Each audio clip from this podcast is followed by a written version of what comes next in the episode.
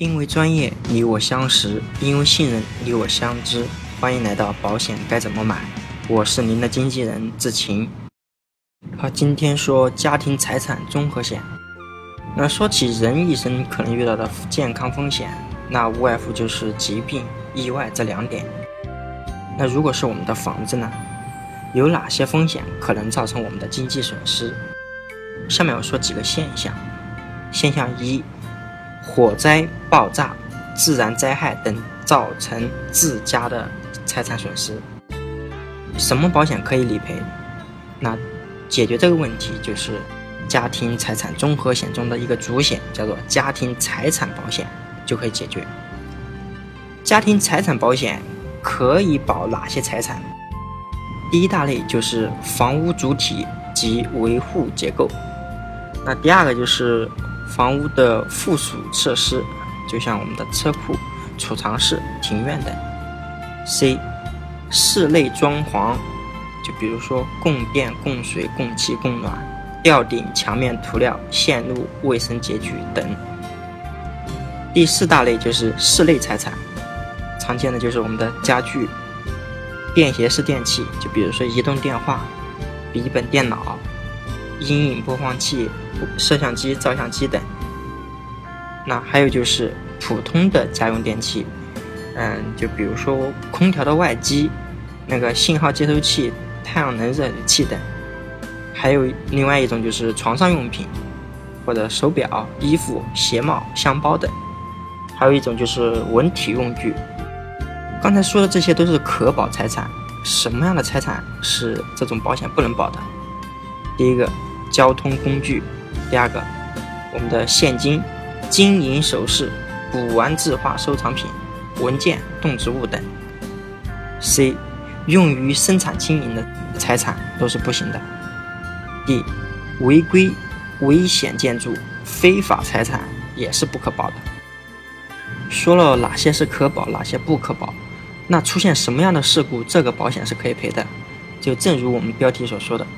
火灾、爆炸是可以的，还有就是自然灾害，或者是飞行物体对我们的财产造成的损失，或者是其他建筑物倒塌对我们造成的损失。那哪些现象是不赔的呢？就比如说地震、海啸，是所有的家庭财产保险这一个单独主险是不保的。第二就是我们，嗯，家用电器使用不当。或者是超电压、超负荷、短路等问题。那现象二，像管道爆裂导致自家财产的一些损失，什么保险可以保这个问题？就是我们家庭财产保险当中有个附加险，叫附加管道爆裂，呃呃损失保险是可以解决的。那这个保险是大概是可以保哪些内容？第一个，因为我们自家自己家。或者是左邻右舍家里的水暖管啊等管道，在高温高压严寒碰撞下导致了爆裂，造成了我们自己家里面的财产损失是可以赔的。第二个，我自己家的水暖管等管道在高温高压严寒碰撞下导致爆裂产生的一个修复的费用是要赔的。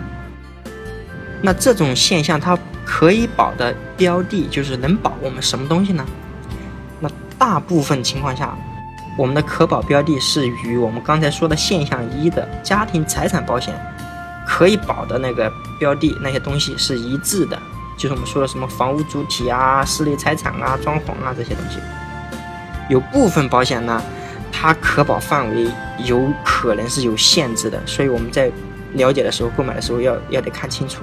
有一些保险它可能只会保我们的房屋主体、房屋装修，像我们的家具这些，呃，室内财产都是不能保的。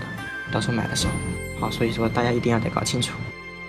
现象三：火灾、爆炸导致邻居或者是公共财产的损失，因为火灾、爆炸它很有可能对我们自家会产生很大的损失。如果比较严重的情况下，它也有可能对左邻右舍、对我们的公共财产也可能造成损失啊。那这个时候，我们家庭财产综合险中有一个家庭责任保险，它就是可以解决这个问题的，它解决三方责任的。所以说它的保险责任是什么？那就是火灾、爆炸导致的第三者人员伤亡或者是财产损失的问题。好，这是现象三。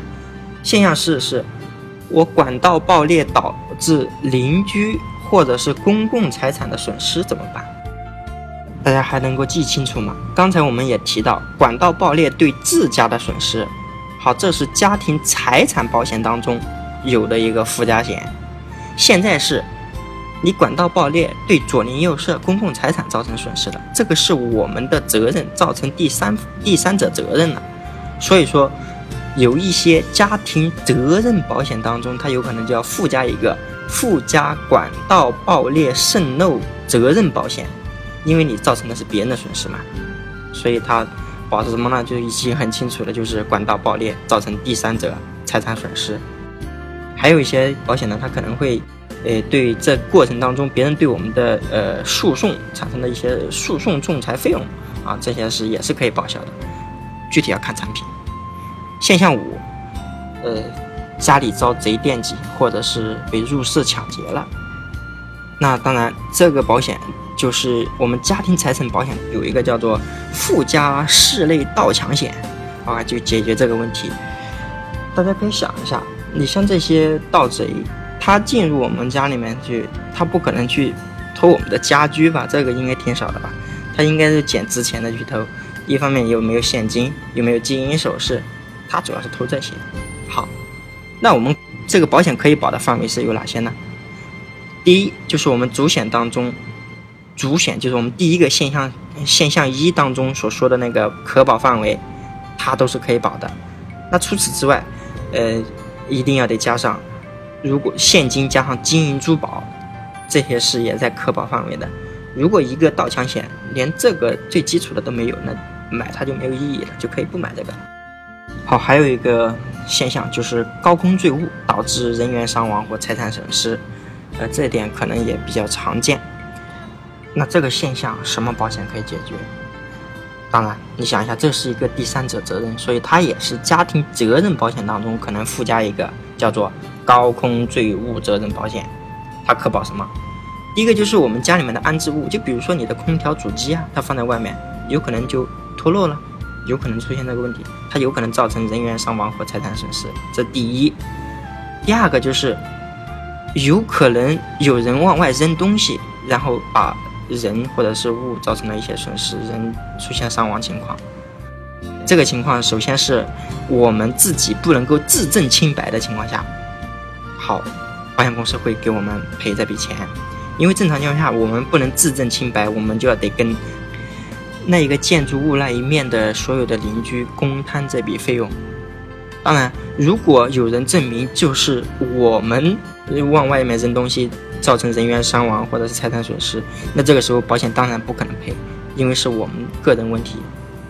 OK，我们从刚才所说的这六个现象呢，来解释一下什么财产综合保险到底是要解决什么问题的。那大概主要解决的问题就是这些，当然还有一些提示哈。第一个，不是我们给所有的房屋买了家财险后，如果出险它都会赔的，为什么呢？第一个，房屋性质它是有要求的。首先是我们拥有的合法的财产哈，被保险人，而且这个房子是钢筋混凝土结构或者是砖混凝土结构的普通居民住宅。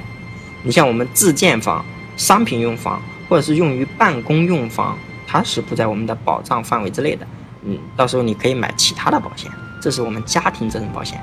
好，第二个有一些保险呢，它对我们的房屋建造期。是有一定要求，就比如说，可能在三十年之内的房子，二十五年之内的房子，我们买保险的时候要得看清楚。还有一个就是我们房屋所在地，有一些保险呢，它只承保部分地区的房子，有一些地区它是不承保的。所以说我们在买的时候，一定要得仔细去研读一下它的投保须知。好，第二个，呃，我们要有保留发票的好习惯。日常生活中呢，我们首先要有，嗯，要发票的习惯，再者还要要有保留好发票的习惯，因为理理赔的时候可能会遇到。呃，然而我们很有可能很多东西都是其实没有开发票的。呃，那么我们的买了家庭财产保险当过程当中哈，如果出险了，那是不是就不能赔了呢？其实不是这样的。你就比如说火灾爆炸，我们很多家里面的很多财产东西，它就可能付之一炬了，就找不到了。所以，即便后期我们真的真的无法提供发票的话，也没有问题，它会按照当时的那个市场价值的平均水平。甚至于平均偏低一点的水平给我们进行理赔，但即便是火灾，有一些财产它还是有一定证据的，即便它可能有有灰烬，有可能没有烧干净等等，所以说这些是有证据的。那我们其实，在投保之前就可以把这个事情先做好，就是我把我房子里所有的东西拍照留档，我这个地方其实是放了这个东西的，你拍张照片。在后面进行理赔的时候，可以作为一定的佐证。关注微信公众号，回复“家庭财产保险”，即可查看我为您精心挑选的一款家庭财产保险。本期节目呢到此结束。如果您想找一位财务上的经纪人，志勤可以为您的家庭财务出谋划策。关注微信公众号“保险该怎么买”创始号，更多有用资讯等着您。